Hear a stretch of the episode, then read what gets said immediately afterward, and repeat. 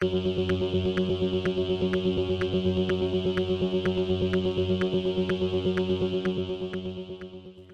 y caballeros, bienvenidos a 10 a 15, un podcast donde se habla de películas y series en un lapso de 10 a 15 minutos. Yo soy Ángel y en este episodio doble tanda voy a estar hablando de Black Panther Wakanda Forever y de la serie limitada The Endless Night. Black Panther Wakanda Forever está disponible en Disney Plus, mientras que The Endless Night está disponible en Netflix. Así que set back, relax, que 10 a 15 acaba de comenzar.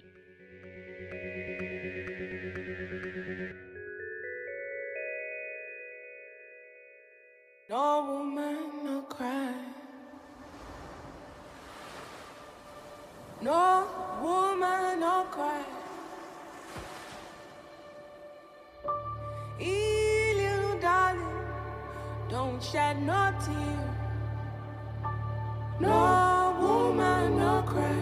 Black Panther Wakanda Forever es una película dirigida por Ryan Coogler y es escrita por Coogler y Joe Robert Cole basado en los personajes creados por Stan Lee y Jack Kirby que en paz descansen.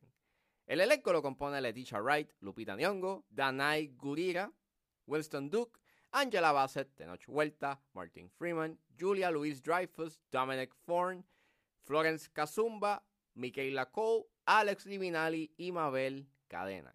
Y trata de que el pueblo de Wakanda lucha por proteger su hogar mientras están en duelo por la muerte del rey T'Challa. Pues esta película estrenó en noviembre. eh, yo no tuve la oportunidad de ver eh, Wakanda Forever cuando salió en los cines porque me dio COVID.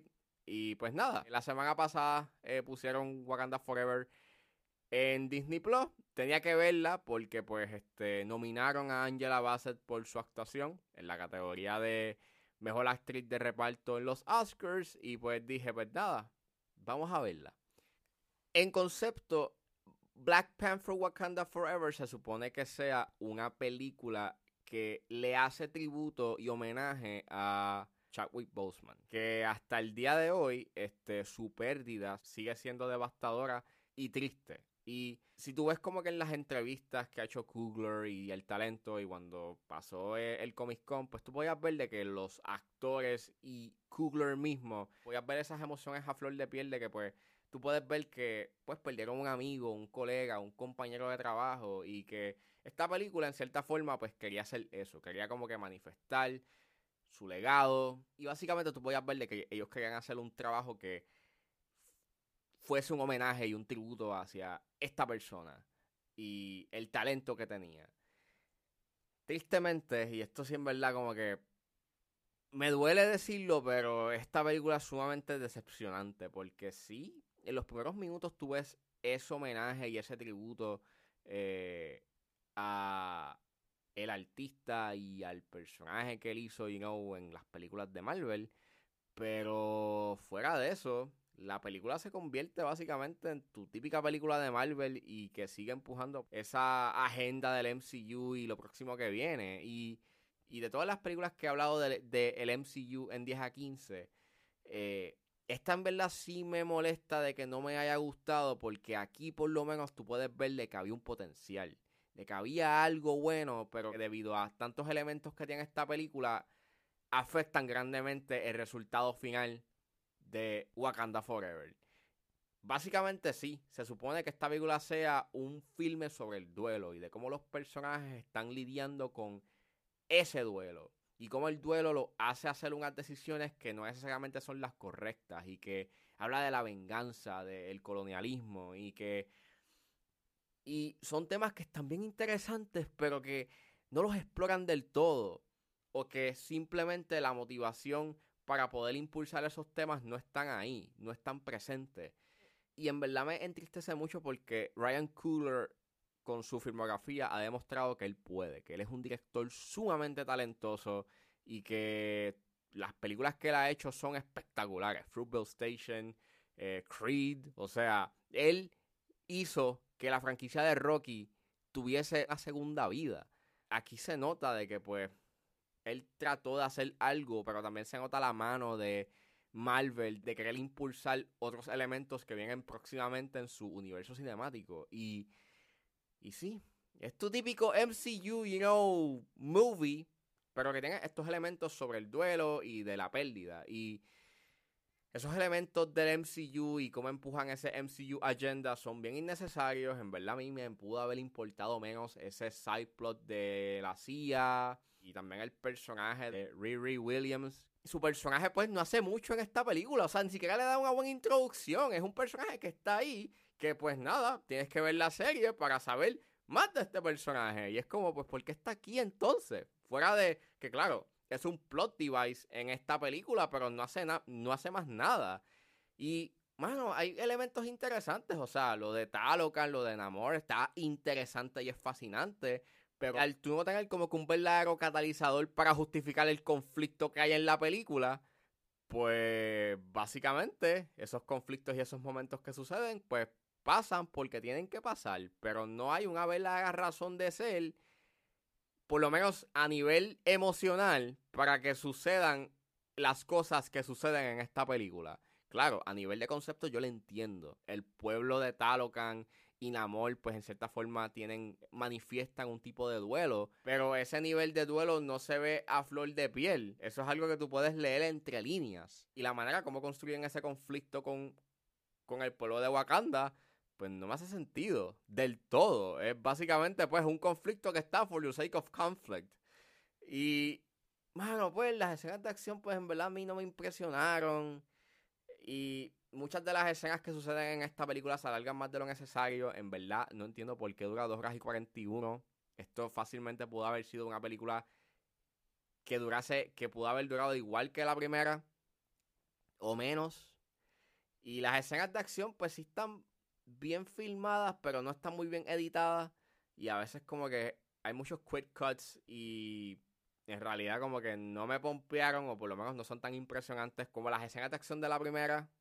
Este, eso sí, por lo menos sí aprecio de que fueron efectos prácticos y aprecio mucho de que muchas de las escenas transcurren como que en lugares físicos, sino en, en verdaderas locaciones.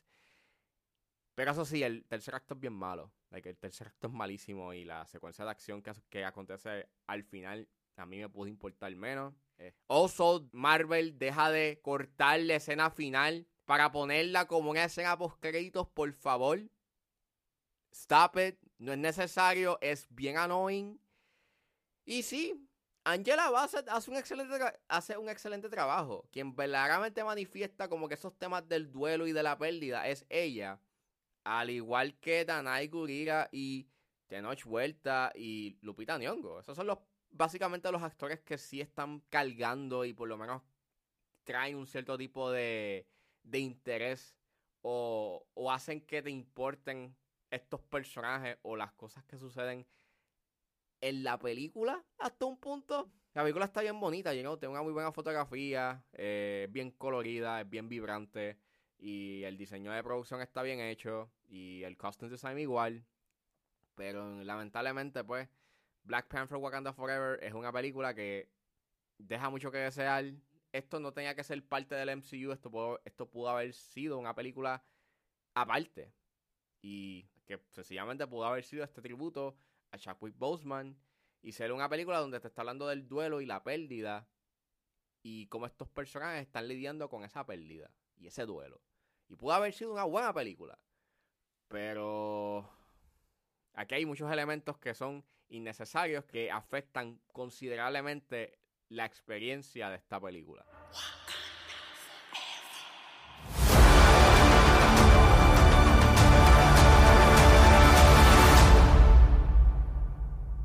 Saliendo de Black Panther Wakanda Forever, ahora vamos a hablar de la serie limitada The Endless Night que está disponible en Netflix.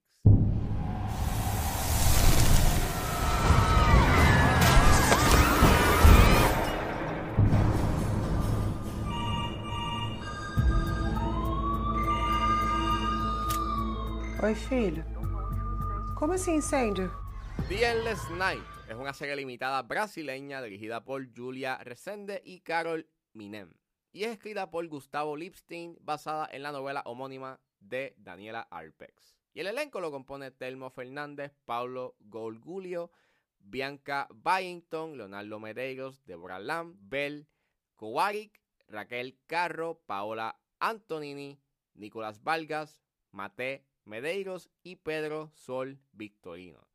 Y trata sobre el fuego en la discoteca Kiss que aconteció en el 2013 en el pueblo de Santa María de Río Grande do Sul, en Brasil, en donde 242 personas perdieron la vida, lo cual básicamente se considera este, este trágico evento como uno de los accidentes en una discoteca más grande en Brasil.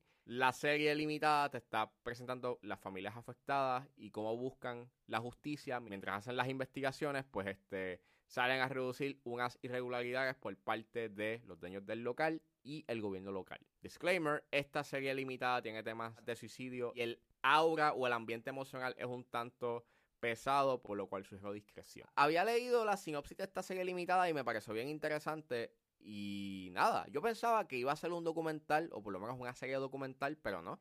Y en verdad es una buena serie limitada. Es emocionalmente devastadora, es bien amarga, es bien nihilista. estás viendo el duelo de estos padres y cómo están lidiando pues con la pérdida repentina de su hijo. Y eh, estás viendo la corrupción y la burocracia para poder llevar a cabo pues este proceso judicial y que pues los padres y, las víctimas puedan tener como que un sentido de justicia.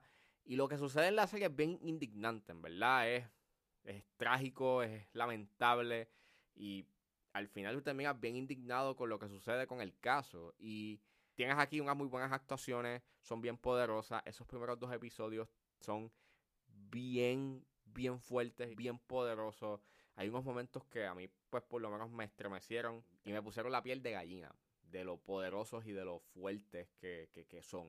Tiene un estilo documental y a veces quiere ser cinemático y el resultado es un tanto mixto.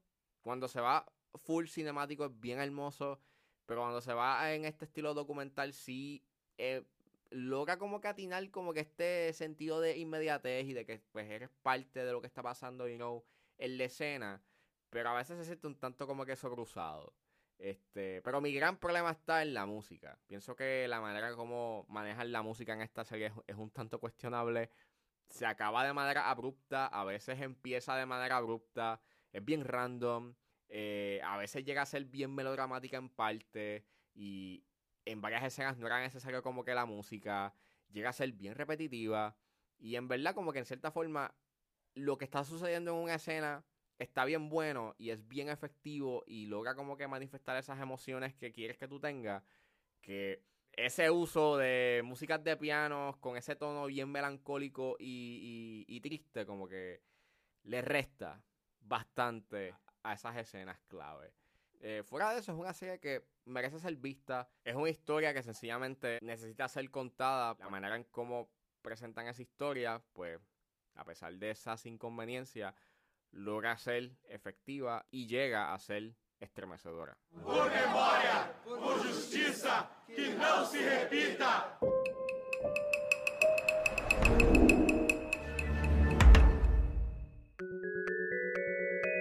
Bueno, eso fue todo en este episodio de 10 a 15. Espero que les haya gustado. Suscríbanse a mis redes sociales. Estoy en Facebook, Twitter e Instagram con Jerez.pr.